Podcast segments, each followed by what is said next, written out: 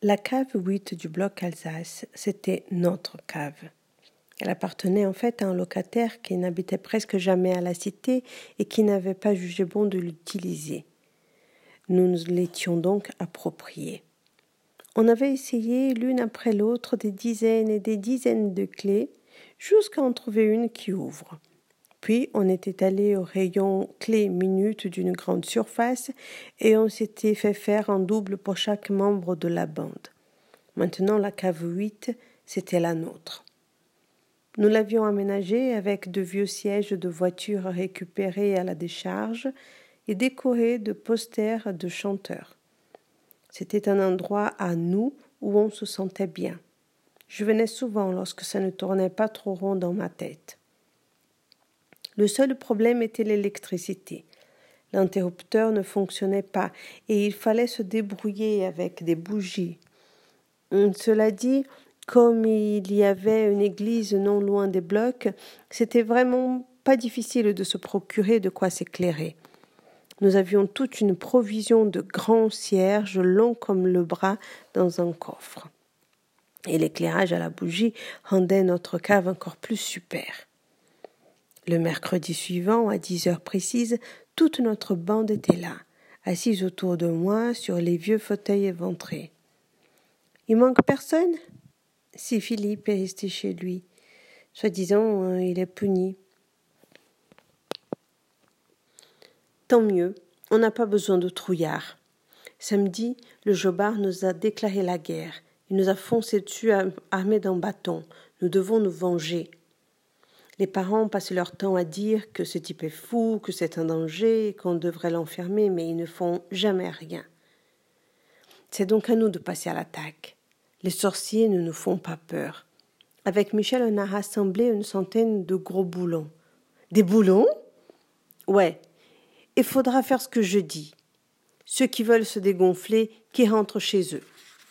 Nous, on va aller dans son terrain vague et on lui canardera ses foutues bouteilles. Brice, tu sais bien qu'il y a un gros cadenas, on ne peut pas y entrer dans son jardin. On rentrera quand même. J'ai amené une pince coupante. Assez discuté. Jean-Luc, tu as pensé au pinard? Oui, j'en ai piqué deux bouteilles dans la cave de mon père. C'est du rosé. On va se régaler. On a tendu nos verres et Jean-Luc nous les a remplis à demi. En faisant un peu la grimace, on les a vidés, cul sec. Si vite que Michel s'est étouffé, déclenchant une formidable crise de fou rire. C'était un rite de notre bande. À chaque occasion importante, on buvait un coup pour se donner du courage. J'ai pris le grand sac et j'ai distribué dix boulons à chacun. Maintenant on y va, mais pas tous ensemble. Vous, vous passez entre les blocs. Nous cinq, on fait le grand tour, on se rejoint là-bas. Dix minutes plus tard, nous étions tous embusqués derrière un talus qui bordait son jardin. C'était moi le chef du commando. Depuis le week-end, je ne pensais plus qu'à ça et j'avais tout prévu au quart de poil. Je voulais que tout se passe avec la précision des grandes attaques militaires. Malheureusement, il y avait dans la bande pas mal de pétochards et je devais sans cesse m'en poser. Jean-Luc, prends la pince coupante, va t'occuper du cadenas. Pourquoi moi? Ne discute pas, t'es le plus costaud, allez, grouille et siffle quand tu as fini. Dis Brice, euh, tu crois pas qu'on exagère de rentrer dans son jardin et de lui casser les bouteilles? La guerre, c'est la guerre. Si tu veux rentrer chez ta maman, mon petit Jacques, personne ne te retient. Je pas. Chut Écoutez, Jean-Luc a sifflé. Allez, prenez le boulon, on y va. Comme d'habitude, on attaque au signal. Rex, tu nous suis, mais t'aboies pas tant que je te le dis pas. En file indienne, on a passé le portail pour pénétrer dans le terrain vague. Puis on s'est embusqué derrière une pile de bois de notre objectif. La fameuse tour, faite de centaines de bouteilles vides collées entre elles, n'avait pour le moment qu'un mètre cinquante de haut. Mais vue de si près, elle formait déjà une construction impressionnante. Le soleil se reflétait contre ses parois, envoyant vers le ciel des milliers d'éclats de feu. À mes côtés, Michel paraissait comme fasciné et ouvrait une grande bouche toute ronde. Je m'approchai de quelques mètres. Le jobard était devant sa maison en train de réparer sa mobilette. Il nous tournait le dos et ne pouvait pas nous voir. Je donnai un tape à Rex qui se mit à aboyer comme un forcené. Aussitôt, une grêle de boulons s'abattit sur la tour de verre. La construction était si énorme qu'il était impossible de la rater. Il suffisait de bander sa fronde et de viser droit devant. Les bouteilles se crevaient avec un bruit sourd. Deux fois, trois fois, nous avons rechargé nos lance-pierres pour bombarder l'étrange édifice.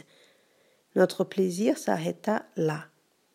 Le vieux qui s'était mis à crier rentra dans sa baraque et ressortit en brandissant un fusil. Il engagea une cartouche et tira en l'air. Je donnai le signal du repli, mais les copains ne m'avaient pas attendu. C'était à qui cavalerait le plus vite vers le portillon. Je sortis le dernier, Hex aboyant sur mes talons, tandis que le vieux ne poursuivait en hurlant. Mais juste au moment où je passais le portail, j'entendis Hex cuiner comme un pauvre diable. Je me retournai. Mon chien s'était pris la patte dans un rouleau de fil de fer barbelé dont il ne parvenait pas à se dépêtrer. Derrière moi, le jobard ferma le portillon et Hex se retrouva prisonnier. D'où j'étais, je voyais la pauvre bête essayer de se libérer, mais elle ne parvenait qu'à se déchirer plus profondément. À chacun de ses efforts, le sang giclait de sa patte en une gerbe qui éclaboussait les buissons. Je cherchais les copains des yeux pour tenter de faire quelque chose, mais il ne restait plus que Michel. Tous les autres étaient partis en courant. On s'approcha de la barrière. Le jobard était en train de dégager Rex des barbelés. Puis il prit le chien dans ses bras et l'emmena dans la baraque.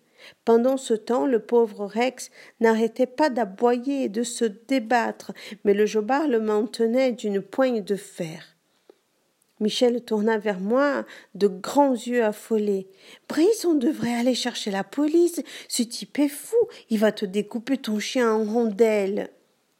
Pas question. Ni la police, ni les parents ne mettront le nez dans nos affaires. C'est à nous de nous débrouiller. Viens. À nouveau, nous avons pénétré dans le terrain vague et nous nous sommes cachés derrière la construction du vieux. J'étais en nage.